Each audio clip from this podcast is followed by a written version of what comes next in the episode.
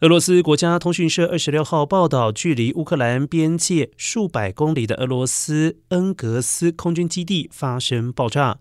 乌克兰派出的无人机在低空遭到俄罗斯击落，机体残骸导致了三名俄罗斯军方技术人员身亡。这是这座基地本月第二次遇袭。一名未具名的乌克兰军官表示，发动攻击的是无人机，从乌克兰境内出动，显示基辅期望将战争范围扩大到俄罗斯领土核心的决心。不过，乌克兰军方尚未正式承认发动这次攻击。